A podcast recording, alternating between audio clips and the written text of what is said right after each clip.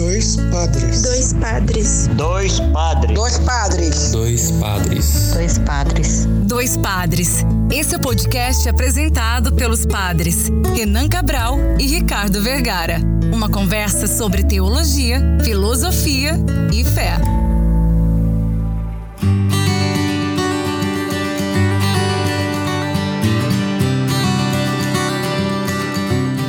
Olá, ouvintes! Está começando mais um episódio do podcast Dois Padres. Eu sou o Padre Ricardo. Eu sou o Padre Renan e hoje nós estamos aqui no segundo episódio do nosso mês bíblico com o Padre Benjamin Oresta. Olá, muito obrigado pelo convite que recebi com muito prazer e muito carinho.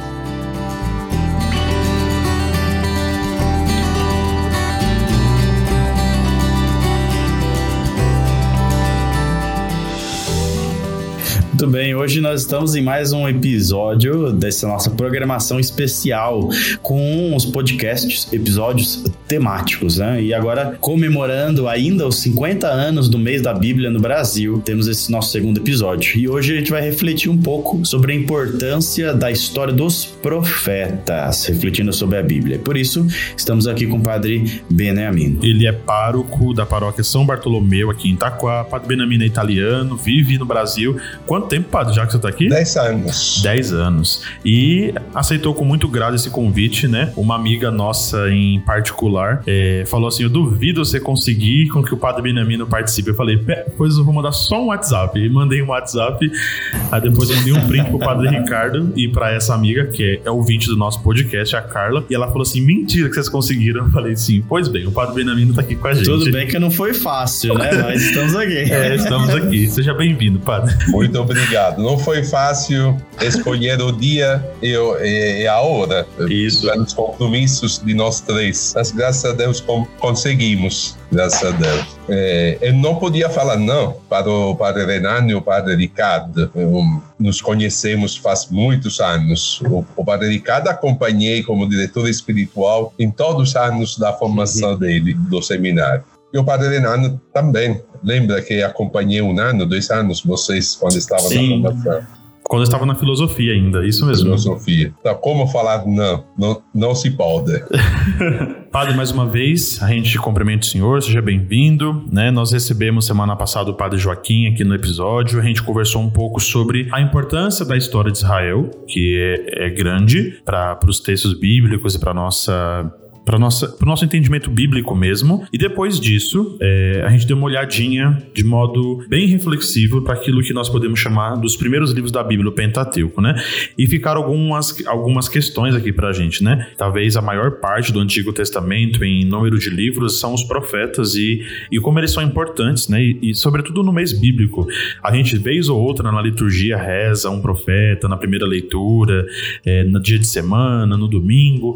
É, conta aqui, conversa com a gente um pouco sobre a, a importância que os profetas têm né, na, na literatura bíblica, mas também para a nossa, nossa vivência como, como cristão. Os profetas, nós sabemos que na, no, no, Antigo Testamento ou na Sagrada Escritura uh, hebraica é a segunda parte das escrituras. Depois do Pentateuco, vemos profetas, depois a sabedoria na ordem uh, hebraica da Sagrada Escritura e ocupa, vamos dizer, uma boa parte do nosso Antigo Testamento, entre os profetas maiores e os profetas menores. Por que são importantes os profetas? Primeira coisa, nós sabemos do significado da, da palavra profeta. É aquele que fala a palavra de Deus, é aquele que fala o que Deus manda falar. A primeira coisa, o profeta é um, é um nome que vive em contínua escuta de Deus para poder falar aos outros o que Deus manda falar. Além disso, nós sabemos que o centro de todo o Antigo Testamento, de nosso,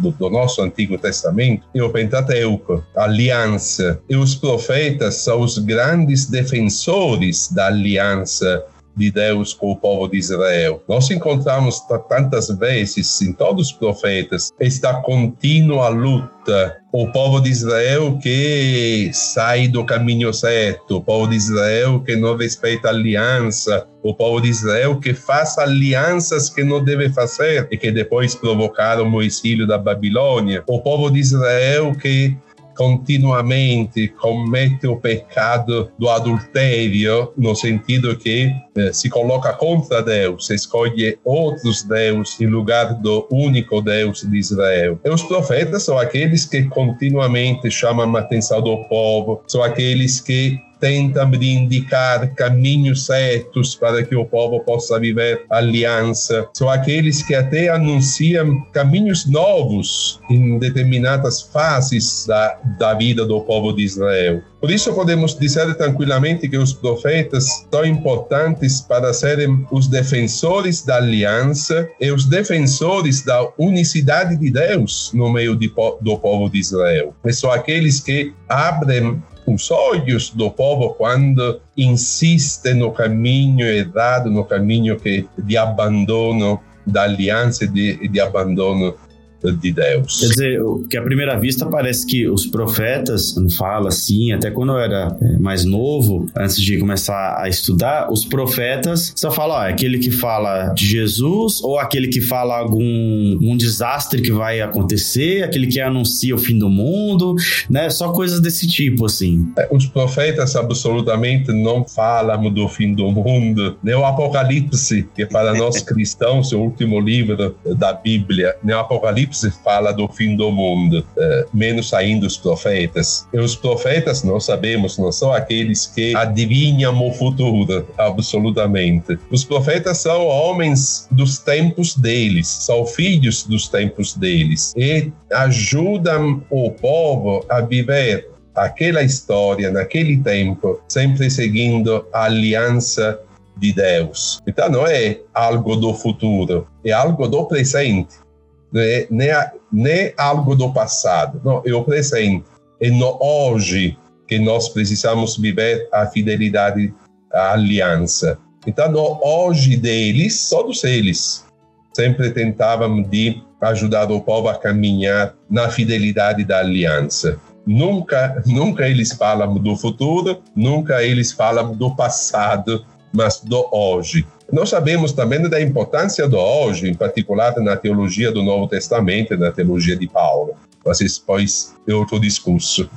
Essa coisa bem interessante que o senhor falou. Não são videntes, não são gente que fala do futuro, né? Nem que fala do passado, fala do hoje, né? Fala do, da situação de agora. Interessante. Nosso exemplo, exemplo uh, temos aquela profecia belíssima de Isaías, o capítulo 7 eh, de Isaías, que Mateus usa quando fala do nascimento de Jesus. Eh, uma, uma, eh, uma mulher, uma virgem, concebirá e dará à luz um filho. Mateus aplica aquela profecia a Maria, a Jesus, mas nós sabemos que Isaías não pensava minimamente a Maria, também porque faltava um pouco de anos, faltávamos seis, sete séculos para Jesus nascer. E, o que Isaías falava era de uma situação real, de uma situação política que Israel estava vivendo. Pois que nós aplicamos aquelas profecias também ao futuro, certo?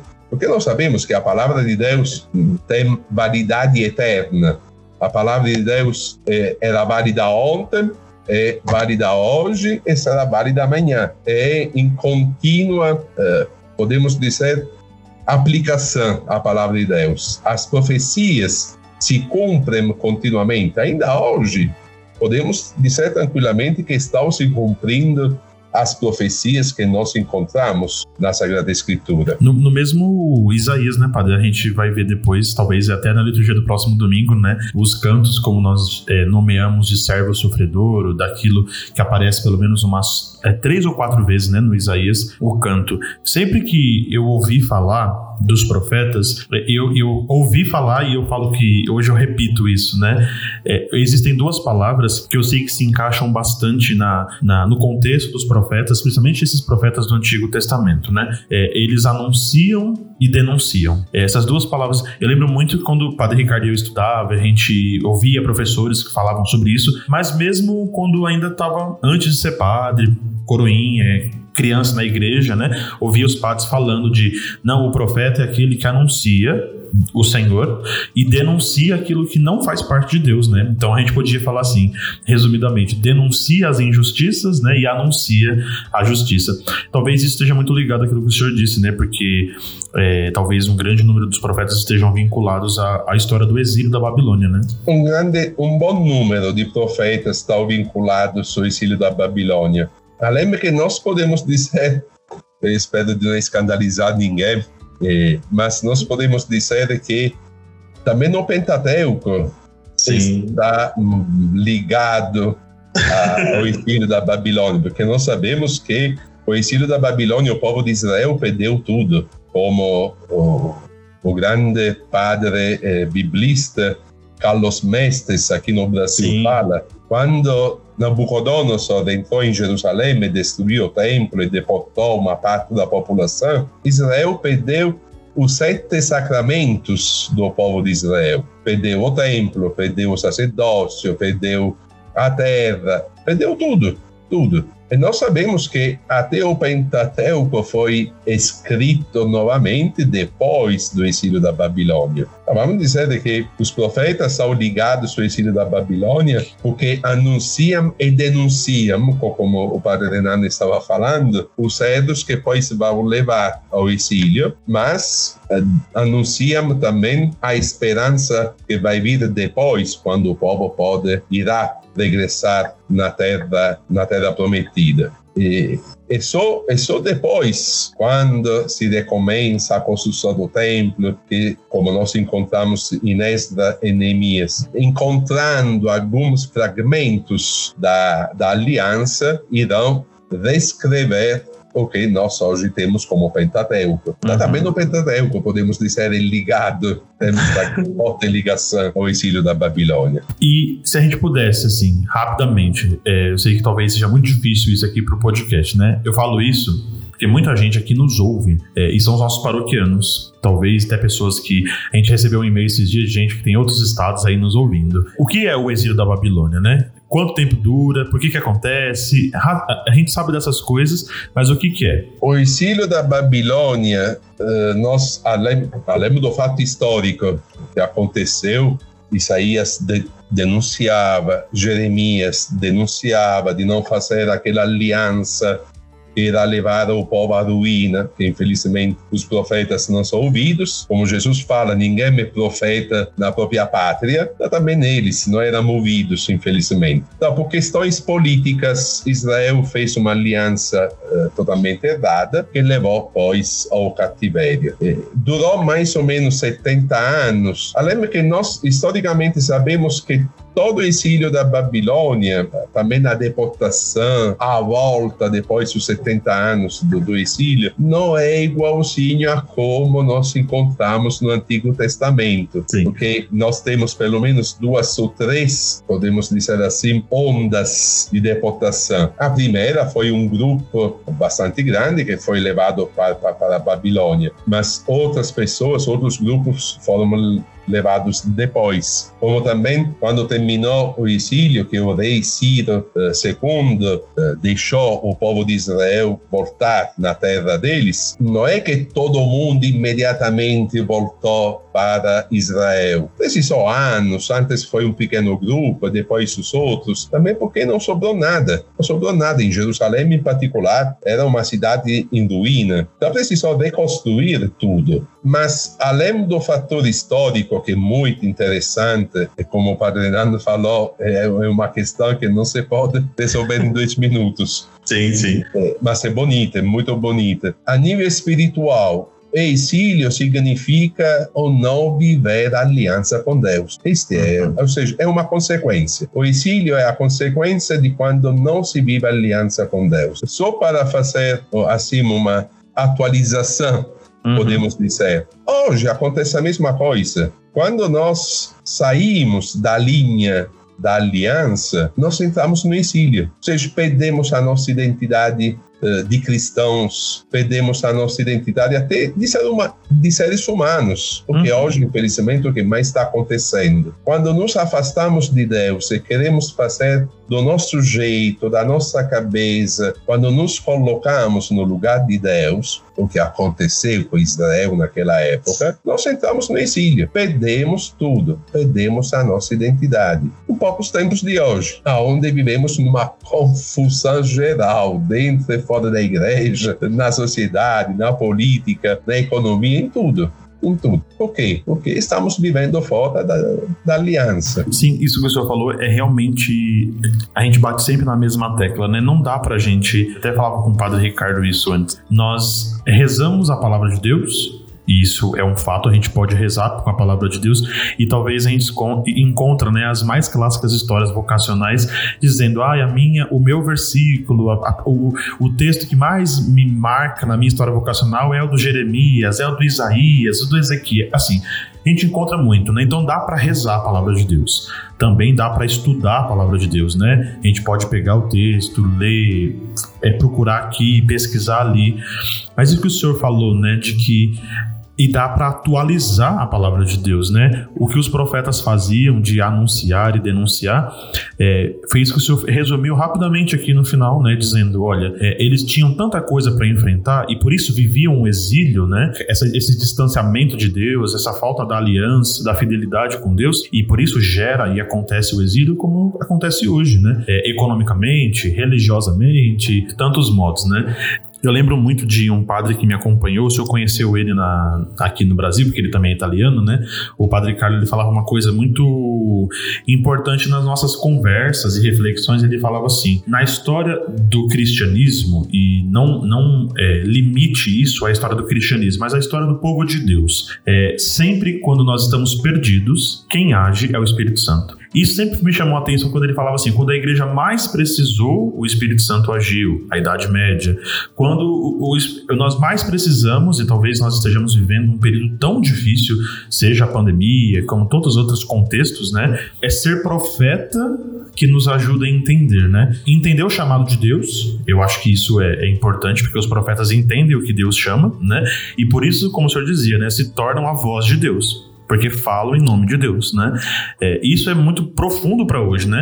E eu, e eu falo isso pro Senhor, né? Como é, como é bonito poder rezar atualmente os profetas, né? A palavra de Deus em geral, porque nós sabemos a palavra de Deus depois se fez carne Isso. em Cristo Jesus. E, e, Cristo Jesus é sempre o mesmo, ontem, hoje e para sempre. E o viver no hoje, aquela palavra, isso é nossa, o nosso compromisso, a nossa tarefa, viver no hoje. Não quem fala Senhor, Senhor, entrará no reino de Deus, mas quem vive na prática a palavra. Quem é a minha mãe? Quem são os meus irmãos? Quem vive na prática a palavra de Deus. Ou seja, o mesmo Jesus nos fala isso. Se nós temos uh, uma uh, a leitura, a primeira leitura de hoje, da missa de hoje, isso que, me estava chamando muita atenção uh, também na missa que já celebrou e fala assim: é, Mas encontrei misericórdia porque agia com a ignorância de quem não tem fé. Estamos na primeira carta a Timóteo, é, no capítulo 1. E, e, peraí, Paulo, quando ele fala de si mesmo na carta aos Gálatas ou na, nas cartas aos Coríntios, Paulo nos fala que ele era fariseu, ou seja, rígido, bem rígido. E nós sabemos que Paulo, sendo fariseu, mas sendo, sendo judeu, ele conhecia bem, bem, muito bem a palavra de Deus. Ele conhecia a escritura, mas ele fala, antes de encontrar a misericórdia de Deus, agia como, como quem não tem fé por ignorância. Então, a palavra de Deus, como os profetas, o Pentateuco, os evangelhos, tudo que é palavra de Deus não é suficiente conhecê-la, não é suficiente estudá-la. Porque eu posso conhecer, eu posso decorar toda a Sagrada Escritura, do primeiro versículo do Gênesis até o último versículo do, do Apocalipse. Mas não é isso o problema. Não serve conhecer e decorar se depois eu não vivo no hoje aquela palavra. E não me torno eu profeta. Essa foi a grandeza também do cristianismo. Nós em Jesus, no batismo, somos sacerdotes, profetas e reis. Eu sou profeta.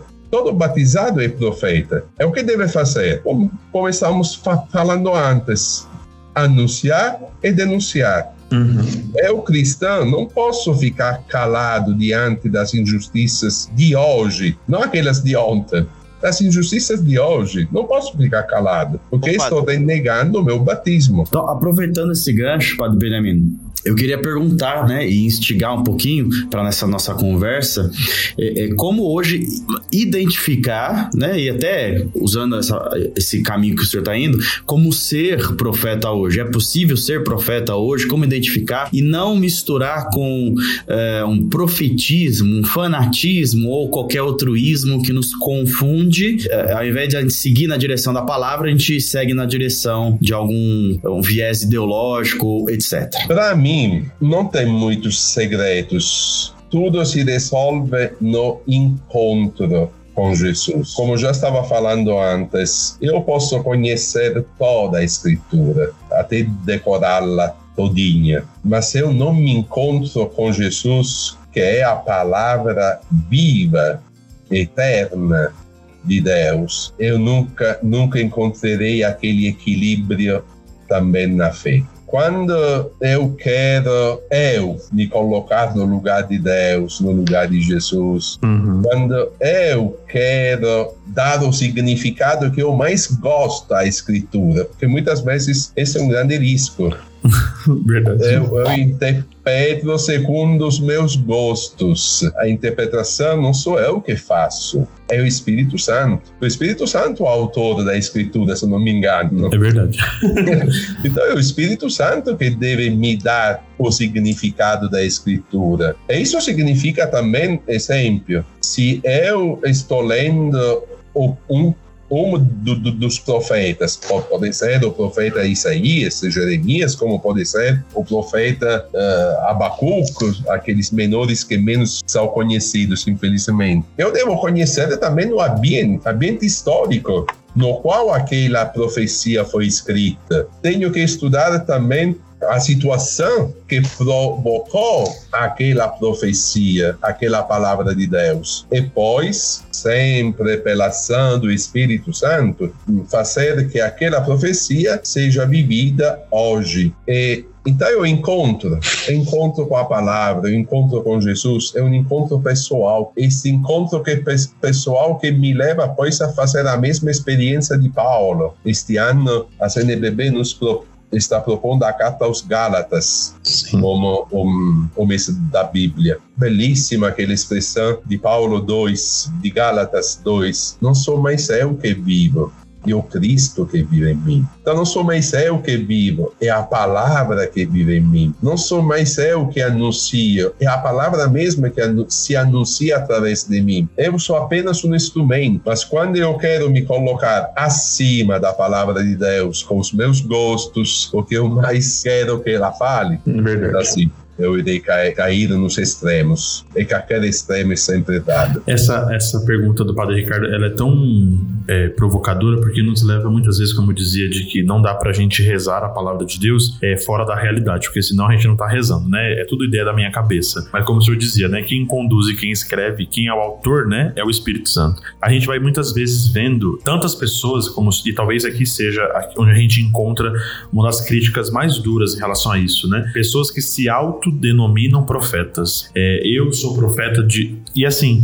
no Antigo Testamento, eles eram extremamente perseguidos. Depois a gente vai ver os apóstolos também passarem pela mesma perseguição. E se verdadeiramente nós vivemos o batismo e somos profetas, passamos pela mesma perseguição, né? É, e talvez a promessa de, de, de, Jesus lá no finalzinho do Evangelho de Mateus, e o Padre Ricardo gosta tanto de, dessa, dessa promessa, né? Eu estarei com vocês até o fim dos tempos. Então, é, no, no, no, anúncio e na denúncia, né? Então, essa permanência do, do Senhor conosco talvez é, é o que nos leva. Eu queria ainda que a gente pudesse entender uma coisa que para mim é sempre muito bonito olhar desse jeito. Talvez é uma interpretação pessoal, mas porque eu sei das ligações que isso tem, né? Nós vemos, é, o senhor falou que a estrutura dos livros é, hebreus é de um jeito, né? Dos israelitas, e para nós a estrutura é outra, né? A parte final do Novo Testamento são os né? E o último livro termina ali, Malaquias, a gente vira a, a, a folha Novo Testamento, começa os evangelhos. E os evangelhos começam narrando um profeta, né? É, talvez João Batista é esse elo, né? Entre o Antigo e o Novo Testamento. Por que que essa, essa presença profética, depois senhor até falou isso do batismo, e talvez a carta de Paulo dos Gálatas, ela é tão batismal, né? Que vai nos ajudar a viver isso. Existe verdadeiramente, padre, um elo, né? Entre aquilo que João Batista fala, né? Anunciando Jesus, mas sendo profeta, né? Esse que fala gritando do deserto para que não ouçam, para que os poderosos não estejam, não sejam as nossas referências, né? Mas sim o Cristo. Nós sabemos que Jesus, já a partir do Evangelho de Mateus, você estava falando de Mateus, Jesus é o cumprimento das promessas. Uhum. Jesus é o cumprimento das profecias. Ou seja, todas as profecias, todas as promessas de Deus que nós encontramos no, antigo, no, nosso Antigo Testamento são cumpridas com a vinda de Jesus. Isso não significa que perderam o valor porque agora tem Jesus. Não, como já disse, as profecias ainda hoje estão se cumprindo. Também porque esta presença de Jesus, presença real de Jesus no meio de nós, não acabou. Pelo contrário, ele está e se manifesta em, em tantas maneiras. Então, não só João Batista, o mesmo Jesus tem esta ligação forte com as profecias, os profetas. Ou podemos dizer, no Evangelho de domingo, nós iremos ouvir quando Jesus pergunta o que as pessoas falam de mim, o que acham que eu sou. Uma das respostas é Jeremias, eh, ou uma dos profetas. Jeremias, Elias, ou uma dos profetas. Está errada essa resposta? Está errada porque Jesus não é apenas um profeta, Sim. ou um dos profetas. Jesus é toda a profecia de Deus que se realiza. Então, Jesus, podemos dizer tranquilamente, é a profecia viva de Deus. No filme, Jesus é a palavra viva de Deus. E João Batista, João Batista é aquele que podemos dizer preparados, não podemos. Como os evangelhos falam, prepara o caminho a Jesus, aquele caminho uh, bem bem perto. Então, sabemos que João Batista é este elo entre as profecias do Antigo, do Antigo Testamento e Jesus. E sabemos que com João Batista, pois, nós não tivemos mais profetas, não é? Uhum. A, a, profecia, biblicamente falando, com João Batista fecha, não temos mais. É por isso que agora somos nós que continuamos a profecia nos nossos tempos, na, segundo as modalidades de hoje. Mas somos nós que hoje precisamos preparar aquele caminho para que cada homem, cada mulher possa se encontrar com Jesus. É, essa é a função de João Batista, essa é a nossa função nos tempos Sim. de hoje como em todos os tempos. O senhor chegou onde eu queria é, encerrar a nossa questão. E é isso que eu quero que o senhor fala, faça agora, né? Por quê? O senhor falou muito bem em relação é, como surgem os profetas, é, a permanência deles em relação à, à ida para a Babilônia, a permanência na Babilônia, ao retorno para a terra, para essa reconquista daquilo que Deus. É, e eu gostei tanto daquilo que o senhor falou do Carlos Messi, né? De que eles perderam absolutamente tudo. Quando retomam a aliança com Deus é que encontram o tudo que tinham perdido. Comemorando esses 50 anos do mês da Bíblia aqui é, no nosso Brasil, né, no nosso país, e esse podcast, essa série de quatro episódios que nós estamos fazendo é para poder celebrar isso, né, e, e, saber de como a palavra de Deus é importante, né. Que o senhor pudesse deixar uma mensagem para os nossos ouvintes no final de como ser profeta hoje, sendo alimentado pela palavra de Deus, né. Como é, permitir com que essa palavra entre em nós e não só entre, né, mas transforme quem nós somos para continuar é, dando esse isso que o senhor falava, né? Ser profeta hoje, é, identificar que se foi encerrado a era dos profetas lá com João Batista, hoje nós somos esses profetas, né? Que devemos preparar, anunciar e proclamar é, o Cristo, né? Eu estava lendo dias atrás para preparar uma, uma formação aqui na paróquia sobre o mês de setembro. Estava lendo uh, a introdução do por que 50 anos atrás começou o dia da Bíblia, depois uh, o, o mês da Bíblia, para que o povo pudesse adquirir a Bíblia e ler. E essa foi a grande intuição do mês da Bíblia. Uhum. Talvez em, nesses 50 anos o nosso povo adquiriu a Bíblia. Eu acho que a Bíblia se encontra em todas as casas cristãos. Mas o problema é sério. Será que nós estamos lendo a Bíblia? Será que nós estamos rezando com a Bíblia? Será que nós estamos nos encontrando com esta palavra viva? Porque esta é a Bíblia, eh, a Sagrada Escritura não é apenas uma letra que está em um livro bem quadradinho é palavra viva. E só quando eu deixo esta palavra entrar em mim, me modelar, me converter, me mudar para assumir sempre mais os traços de Cristo Jesus. E ser outro Cristo no mundo, eu posso dizer que estou sendo profeta. Eh, ninguém, pelo amor de Deus, eu falo a nível geral, eh, ninguém se deve ofender. Mas um dos males de nós católicos, que depois de 50 anos do mês da Bíblia, depois de mais de 60 anos do Concílio Vaticano II,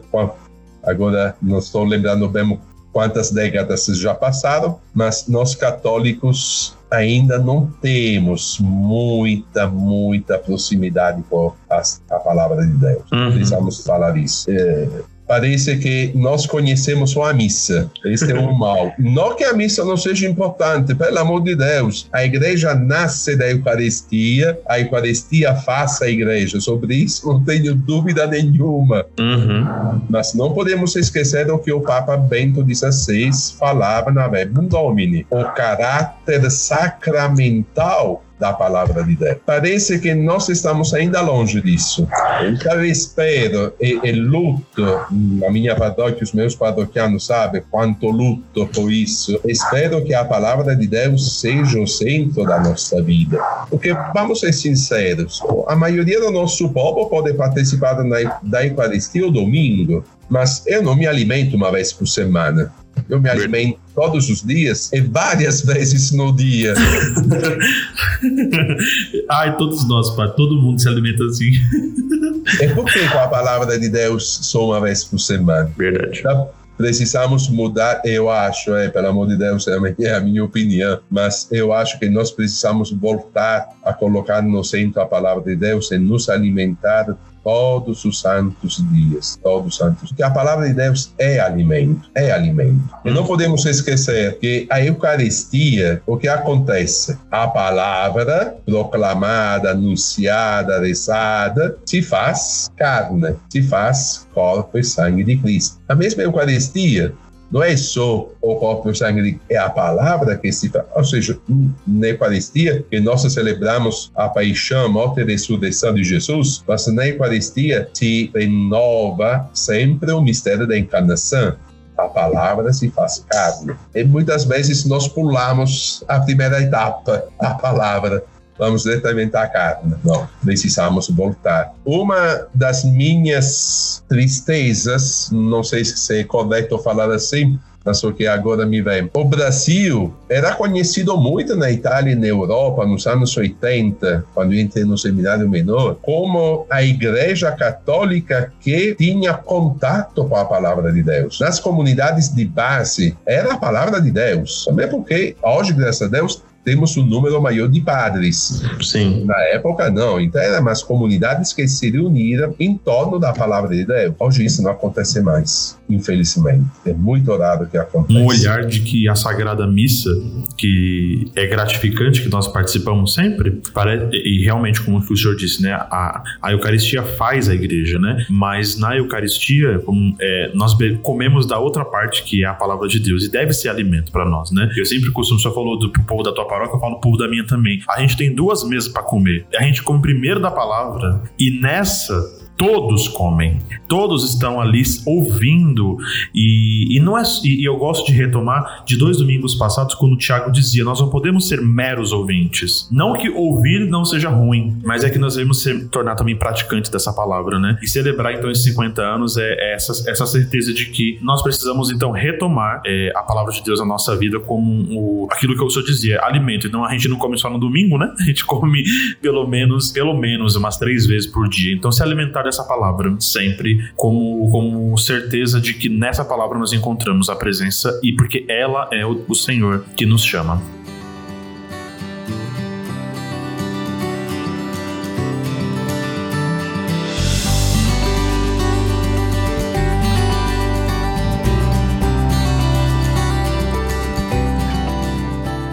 Padre, a gente quer agradecer a tua presença, tua disponibilidade em gravar com a gente e encontrar nas nossas agendas tão cheias de coisas um momento para que, por esse meio de evangelização que é o nosso podcast, nós possamos continuar levando a palavra de Deus. Muito obrigado. É, tenho certeza que alguém vai ficar muito feliz, que é a Carla, que assim, eu duvido vocês conseguirem, a gente conseguiu, né? Deixa o nosso abraço para ela é, e mais também para os nossos ouvintes, né? E que os nossos próximos encontros. E que o Senhor seja bem-vindo sempre quando a gente quiser convidar o senhor, voltar aqui para a gente refletir mais um pouco, é, a casa é sua, seja sempre bem-vindo, tá bom? Muito bem, quero agradecer aqui a presença, Padre Benamino, muito bom revê-lo, mesmo que dessa forma online aqui, e obrigado pela sua participação conosco, obrigado aos ouvintes que participaram, é sempre muito bom poder estar próximo, muito obrigado por ter aceitado o nosso convite, ter gravado conosco, falado um pouquinho de, dessa, desse tema tão, tão bonito que é a Sagrada Escritura e, de modo especial, os profetas.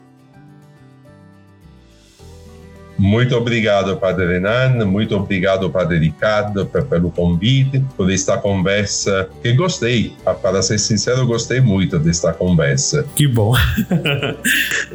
mandamos um abraço grande a Carla, mas não só a Carla, todos os ouvintes, agradecendo pela paciência de nos ouvir. Talvez que não está acostumado com o sotaque bem brasileiro, vai encontrar um pouco de dificuldade, mas espero que que todo mundo possa possa se abrir sempre mais à palavra de Deus. Engraçado que semana... Muito obrigado. Eu que agradeço vocês pelo convite. Eu falei que engraçado que semana.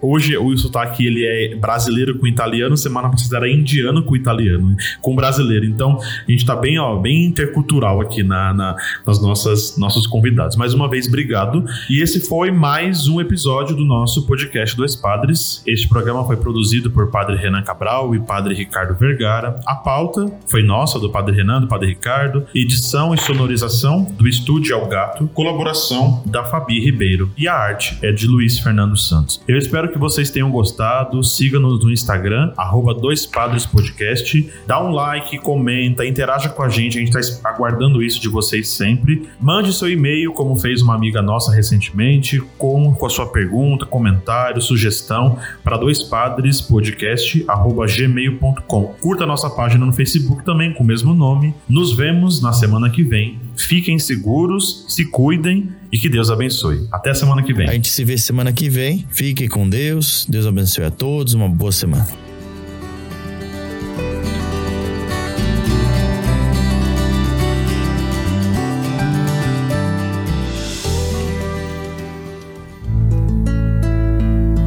Você ouviu o podcast Dois Padres, apresentado pelos padres Renan Cabral e Ricardo Vergara. Até a próxima!